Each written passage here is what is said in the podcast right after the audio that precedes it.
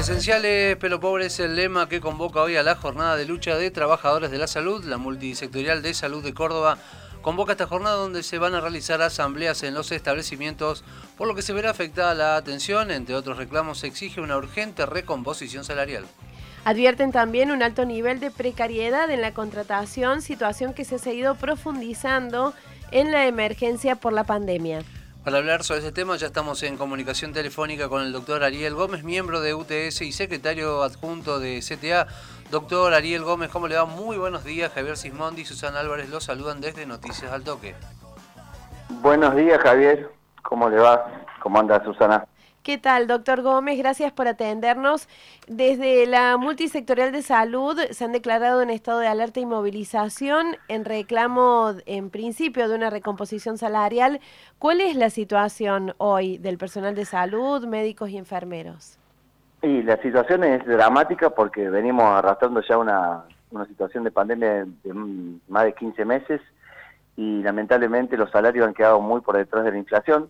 Tenemos un arreglo que hizo el gobierno con el Sindicato de Empleados Públicos, que no nos representa, hace ya más de una década que venimos luchando por una paritaria para salud, como la tienen los docentes, pero bueno, el, gobierno sigue eh, negociando con el Sindicato de Empleados Públicos la baja, eh, a espalda de los trabajadores tenemos un aumento de 17,5 con una inflación proyectada de un 50% interanual, así que han quedado muy atrás los, los salarios, y eso que nosotros tenemos salarios bajos, ¿no? Porque la todos los trabajadores de salud estamos entre uno de los que menos cobran de la provincia.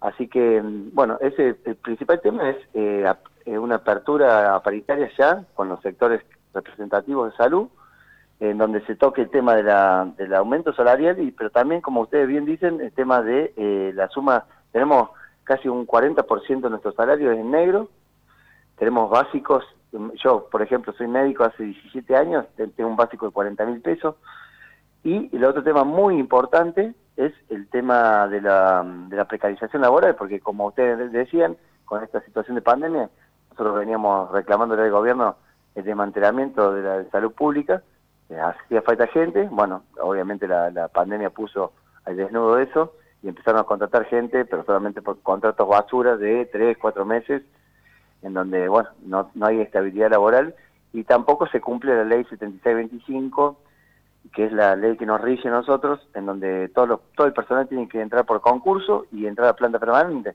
Eso no, lo, no está sucediendo hace muchísimo tiempo y tenemos por eso un 40% de compañeros que están en una situación o de, o de contratos precarios o son monotributistas o directamente becarios. Entonces son situaciones que, que nos han agotado y bueno, y por eso empiezan las asambleas y vamos a ver cómo, qué dicen los compañeros para ver cómo seguimos el plan de lucha. ¿Por qué cree que el gobierno hace oído sordo a lo que tiene que ver con este reclamo de actualización salarial que vienen haciendo incluso desde antes de la pandemia? Eh, ¿Qué sería un salario justo para ustedes? Y un salario justo para nosotros es que, eh, el personal, eh, grupo ocupacional 4, que serían los, los técnicos, tengan eh, un básico de una canasta básica familiar. O sea, estamos hablando de una canasta básica familiar de 67 mil pesos. ese sería nuestro reclamo genuino que ningún trabajador esté por debajo de la línea de pobreza y que tengan estabilidad laboral. Es lo que estamos pidiendo, que se cumpla la ley, nada más que eso. Em, por lo tanto, le, rogamos al, gobierno que nos siente en una mesa paritaria y, logremos solucionar un montón de problemas que están suscitando en la, en la salud pública y que no están íntimamente relacionados con el salario, sino con condiciones laborales y, bueno, y insumo, equipamiento y, bueno, y dar, dar una respuesta sanitaria acorde a la, población. ¿Por qué cree que el gobierno ha sido sordo ante estos reclamos? Porque lo que se ha planteado desde que empezó la pandemia es esto de sumar camas y sumar camas, que es importante, pero no se pone en discusión la situación laboral de quienes tienen que atender esas camas. Y porque para, para nosotros, obviamente, el gobierno no, no le interesa mucho la salud pública. Han puesto ahora algo de como bien dicen ustedes, han aumentado el número de camas, pero no el número de, terapistas, el número de enfermeros capacitados en terapia, kinesiólogos, bioquímicos, radiólogos. Eh, la situación es desesperante. Hemos tenido en junio un mes muy, muy devastador para, para la sociedad cordobesa y, y el, gobierno mira para el costado, o sea, obviamente que el socio político gremial es el José Pien, que es legislador del mismo signo político, pero eso la verdad que lo vienen sosteniendo hace muchísimos años y nosotros venimos reclamando, pero bueno, esto nosotros vamos a seguir por este camino porque que, que vemos que es el, ideal y lo único que estamos sosteniendo y pidiéndole es una apertura paritaria para salud y que se cumpla la ley que es la que nos rige. La están, vienen violando sistemáticamente y bueno, eso después, obviamente ya hay denuncias eh, en la justicia y bueno, y veremos cómo, cómo seguimos con esto porque la verdad que esta situación ya es insostenible. Doctor eh, Gómez, bueno, ¿cómo ha cambiado también lo que tiene que ver la actividad en salud, eh, sobre todo esto en la situación de pandemia?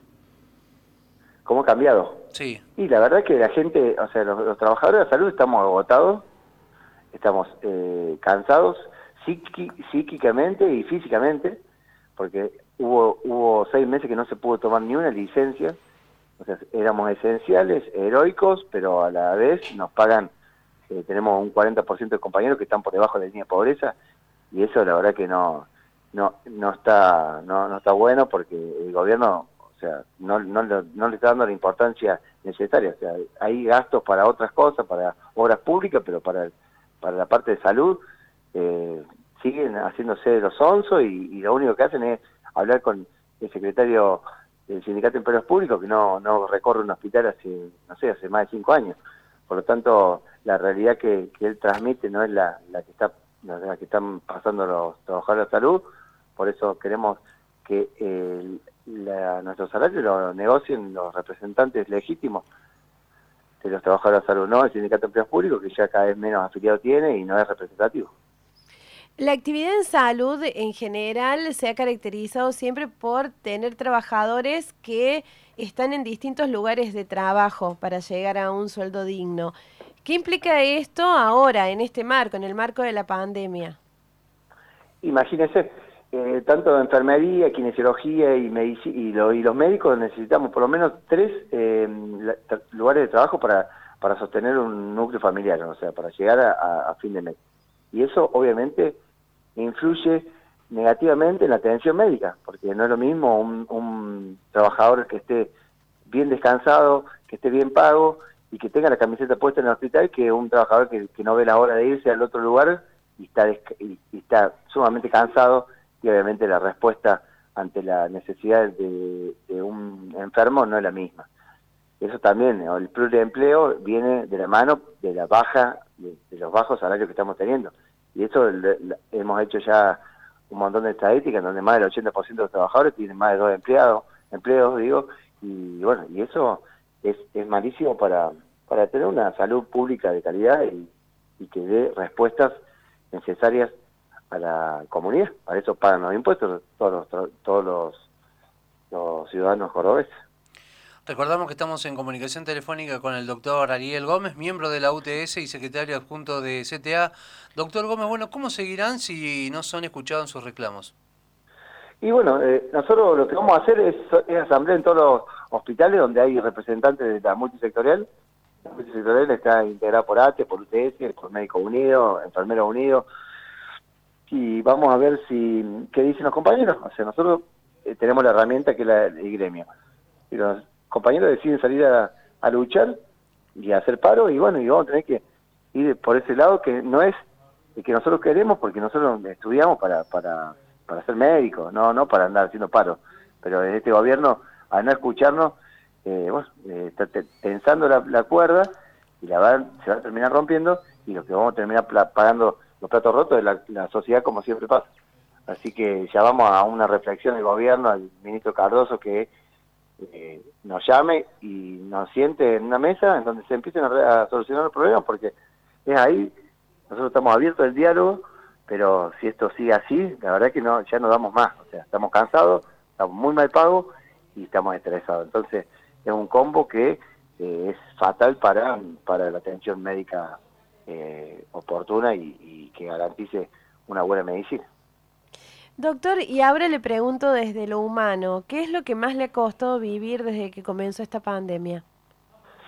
Y mira, yo soy médico pediatra, por lo tanto no he estado en la terapia, pero yo tengo muchísimos amigos y bueno, colegas que se comunican conmigo y la verdad que esta situación es dramática. No sé, post pandemia, cómo van a quedar todos los compañeros que han vivido la muerte en forma diaria, eh, tratando de hacer lo imposible para salvar vidas y bueno, y hemos tenido un, alto índice de mortalidad acá en Córdoba en junio fue terrible, con, con todas las camas de UTI saturadas, eh, tanto en la parte pública como en la parte privada, así que la verdad es que es un desgaste mental y físico que, bueno, seguramente va a traer consecuencias a nivel personal, ¿no es cierto?